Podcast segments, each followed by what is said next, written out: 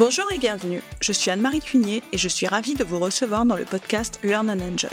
Dans chaque épisode, je vous propose d'analyser les usages et technologies du digital learning qui permettent de créer une expérience apprenant engageante et efficace.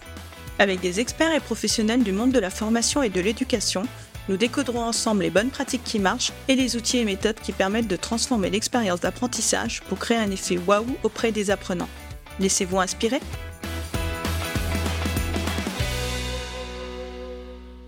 Bonjour à tous, bonjour Clara. Bonjour Anne-Marie, bonjour tout le monde. Donc bienvenue dans cette mini-série consacrée aux droits d'auteur en digital learning, donc avec Clara Slotikamien. Donc nous arrivons au cinquième et dernier épisode donc de cette mini-série. Et ce dernier épisode va être consacré à la protection de son module e-learning. Et oui, et c'est pas une mince affaire. ah, je suis sûre que c'est un vaste sujet aussi. Donc, euh, Clara, par rapport à tout ce qu'on a vu donc euh, dans les quatre épisodes précédents, donc est-ce que finalement, donc un module e-learning que l'on va créer pourrait lui aussi bénéficier d'une protection par le droit d'auteur en théorie? Je pense que oui. En théorie, oui. Je pense qu'un module e-learning peut bénéficier d'une protection par le droit d'auteur. Après, il y a des questions à se poser et ces questions portent sur ce qu'on appelle la qualification du module. Quelle est sa qualification juridique? Mais on en parle après. Déjà, de manière générale, pour savoir s'il peut y avoir une protection, on revient à nos conditions. Donc, un, est-ce qu'on est bien face à une œuvre de l'esprit? Et euh, deux, est-ce qu'elle est bien originale? Est-ce qu'elle laisse bien transparaître ce qu'on appelle l'empreinte de la personnalité de l'auteur? Bon. Si l'œuvre module e-learning remplit bien ces conditions, alors potentiellement, on peut imaginer une protection par le droit d'auteur, puisqu'en fait, le droit d'auteur va naître exclusivement de la réunion de ces deux conditions, pas de dépôt à faire. Maintenant, le fait est qu'un module e-learning, c'est à la fois un tout, le tout module e-learning, mais c'est à la fois tout ce dont il est composé, à savoir les créations, les différents médias du coup qui le composent, et c'est là que la question de la protection devient un petit peu plus euh, complexe. Mais justement, j'ai déjà entendu parler euh, d'œuvres de collaboration, d'œuvres collectives, d'œuvres composites, surtout quand j'étais en master, donc avec euh, mes cours de droit. Donc, selon toi, un module e-learning, c'est une œuvre comment? Alors, vaste question, vaste réponse. Selon moi, le module e-learning euh, entre dans la catégorie des œuvres qu'on appelle les œuvres multimédia. Parce qu'il va regrouper sous forme numérique plusieurs éléments, tels que du texte, de la vidéo, du son, qui a une interaction qui est possible et que ça fonctionne sur euh, logiciel. Euh, mais le fait est que l'œuvre multimédia, c'est une œuvre hyper complexe en droit. Du coup, le module e-learning, on va pouvoir l'appréhender soit comme un tout, comme j'ai dit, donc le tout module e-learning qui en tout va bénéficier d'une protection ou au regard des éléments qui le composent, à savoir les différents médias.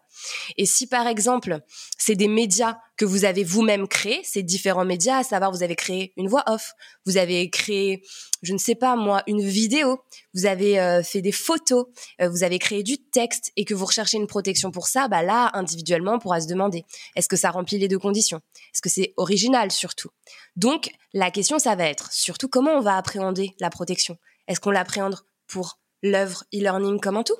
Ou est-ce qu'on l'appréhende via les divers éléments un par un?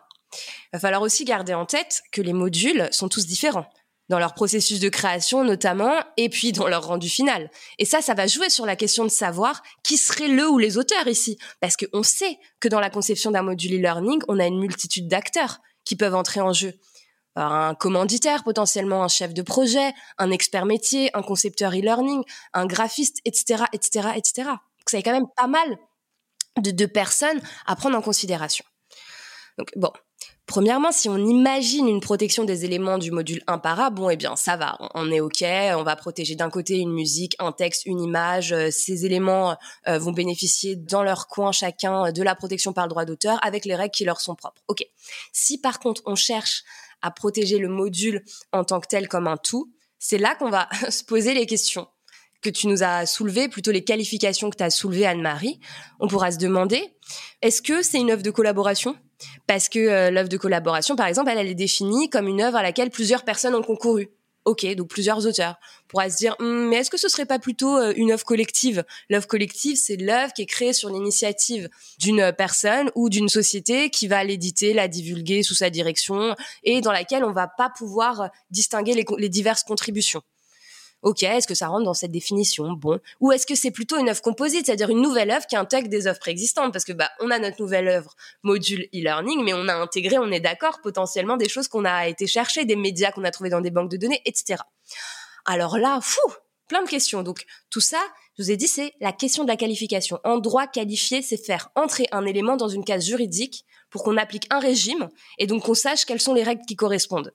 Mais il faudrait donc savoir dans quelle case le module e-learning entrerait. Cette question, elle est hyper complexe. Il n'y a pas un régime juridique qui existe aujourd'hui pour le module e-learning. Je ne pense pas que la question ait été encore appréhendée euh, par un tribunal et que si on dit que c'est une œuvre multimédia, aujourd'hui l'appréhension en droit de l'œuvre multimédia est très complexe. Donc, pour finir, pour moi, il est clair que le droit d'auteur a vocation à s'appliquer.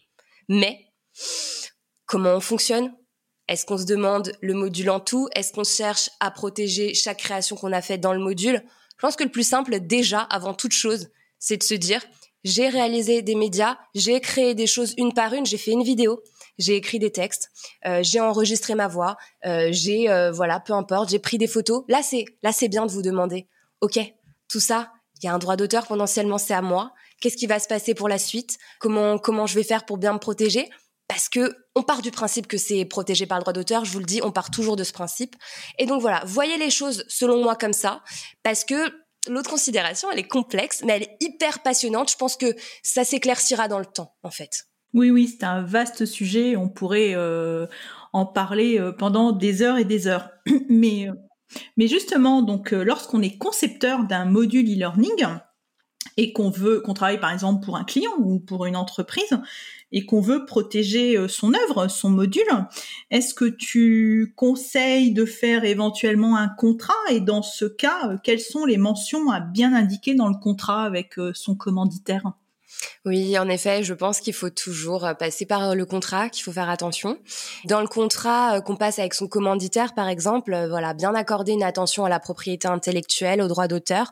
Déjà, du point de vue des médias qu'on va utiliser, quand même, est-ce que ces médias qui nous sont fournis par le commanditaire, euh, c'est OK? Est-ce qu'il y a une décharge en fait? C'est lui qui gère c'est le commanditaire qui gère toute cette partie, nous les fournit et nous on n'a rien à voir euh, euh, sur la question du droit d'auteur. Est-ce que finalement c'est des médias qui vont être créés par une tierce personne? Et est-ce que tout est réglé? Est-ce que c'est en direct avec nous? Est-ce que ça passe par le commanditaire? Donc si ça passe par le commanditaire, on aurait tendance à dire que c'est lui qui est en charge du contrat, mais si c'est directement nous qui sommes en charge justement parce que c'est comme ça que ça a été voulu, bah faites bien attention, vous n'allez pas pouvoir prendre les médias du graphiste, les mettre dans votre module et les livrer à votre commanditaire si vous n'avez pas l'autorisation. Et puis pour quelle exploitation? Voilà. Est-ce que finalement on a bien respecté éventuellement les licences qui nous ont été euh, accordé par les banques de données? Donc n'hésitez pas, euh, quand vous récupérez des, médias, à peut-être euh, vous faire des notes pour savoir où est-ce que vous avez été, pour si à la fin euh, vous avez besoin de faire un check, aller vérifier ce qui était autorisé, est-ce que c'est ok, pas ok? Et euh, puis se demander si tout est en place hein, concernant les droits d'auteur. Donc déjà dans ce sens, ok? Et puis voilà, parce que si vous n'avez pas de commanditaire du tout, par exemple, et que vous réalisez un module de A à Z, dont vous êtes l'expert métier, et que vous décidez par exemple ensuite de, vendre ces modules, ah oui, c'est sur vos épaules, c'est sûr. Donc euh, là, vous avez plus la barrière éventuelle du commanditaire qui, euh, sur les épaules de qui pourrait reposer euh, ces questions de, de droit et de contrat. Donc là, c'est les médias que l'on a utilisés. Et puis, c'est maintenant la question de le module une fois réalisé, si vous avez créé des médias et que vous pensez potentiellement qu'il peut y avoir une protection par le droit d'auteur, on part du principe que oui, et eh ben vous allez devoir finalement autoriser le commanditaire, in fine, euh, à, exploiter ces médias, vous êtes d'accord Donc, vous allez devoir faire un contrat. Donc, dans un sens comme dans l'autre, j'utilise ou j'ai créé, ah, il y a le contrat derrière. Toujours cette question, est-ce que je vais vers une licence? J'autorise l'utilisation Est-ce que je vais vers une cession? Je donne la propriété de mes droits Et voilà, maintenant la question de quelles sont les mentions à mettre. Je peux pas vous les lister. Je peux pas vous les lister parce que je peux pas faire ça, ce serait, ce serait pas bien. Il faut vraiment que vous alliez vers un expert parce que les mentions, elles sont tellement précises. Il euh, faut savoir en droit d'auteur que tout ce qui n'est pas cédé est conservé. Donc ça peut vous vous mettre en difficulté vis-à-vis de médias que vous utilisez ou ça peut être conflictuel vis-à-vis de ce que vous pensez avoir autorisé ou pas. Euh, bien sûr, il y a, des mentions euh, type la durée, le territoire, mais là où c'est très complexe, c'est quand vous listez tout ce que vous autorisez. Parce que je vous ai dit, tout ce qui n'est pas euh, autorisés et conservés. Donc, je ne peux pas rentrer dans les détails, je peux juste vous dire qu'il y a deux types de contrats la licence ou la cession. Faites attention dans un sens comme dans l'autre que vous réceptionnez les médias que vous allez utiliser ou que vous ayez fait des créations. Faites attention à tout ça.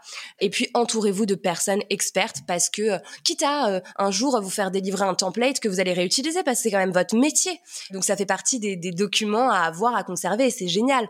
Mais voilà, soyez très attentifs. Euh, c'est, c'est assez précis le droit d'auteur. Ah bah merci Clara. Donc, ce que je retiens, c'est le template pour le contrat donc de session. Et je rajouterai aussi éventuellement par rapport à ce que tu as dit sur les médias, c'est éventuellement se faire un petit tableau à chaque fois avec les médias que l'on ajoute dans son module et en indiquant à chaque fois euh, le type euh, de licence ou quels sont les droits attachés, etc. pour les avoir toujours en tête et éviter d'aller rechercher. Ah mais c'est une super idée. On peut même ajouter une colonne en se demandant qui est en charge, commanditaire ou nous. Et comme ça. Euh, et non, mais c'est une super idée ce tableau. Super, bah, je le ferai aussi pour moi. Ben écoute, ce sera le mot de la fin donc euh, de cet épisode, mais aussi de cette euh, mini-série. Un grand merci à toi Clara pour cette euh, mini-série donc sur les droits d'auteur en digital learning de vraiment très grande qualité et vraiment très riche. Bah merci à toi. Franchement, j'ai été ravie de participer à ces cinq mini-épisodes. Ça a été un plaisir pour moi de les préparer et puis de répondre à tes questions. Merci Anne-Marie.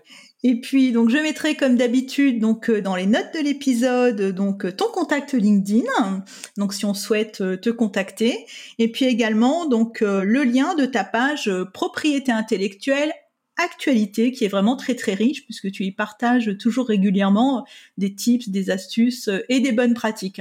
Super, je te remercie beaucoup. Eh bien merci encore Clara et puis à très bientôt. À bientôt. J'espère que cet épisode vous a plu. Si vous aimez le podcast Learn and Enjoy et si vous avez envie de me soutenir, de m'aider à faire connaître ce podcast, la meilleure façon, c'est de me laisser une note 5 étoiles sur Apple Podcast ou un petit commentaire. Pensez aussi à vous abonner pour être informé de la sortie des prochains épisodes. Et pour rester en contact ou me proposer un thème que vous souhaitez que j'aborde, vous pouvez me rejoindre sur LinkedIn. Vous me trouverez sous mon nom, Anne-Marie Cuignet. Je vous dis à très vite pour un nouvel épisode.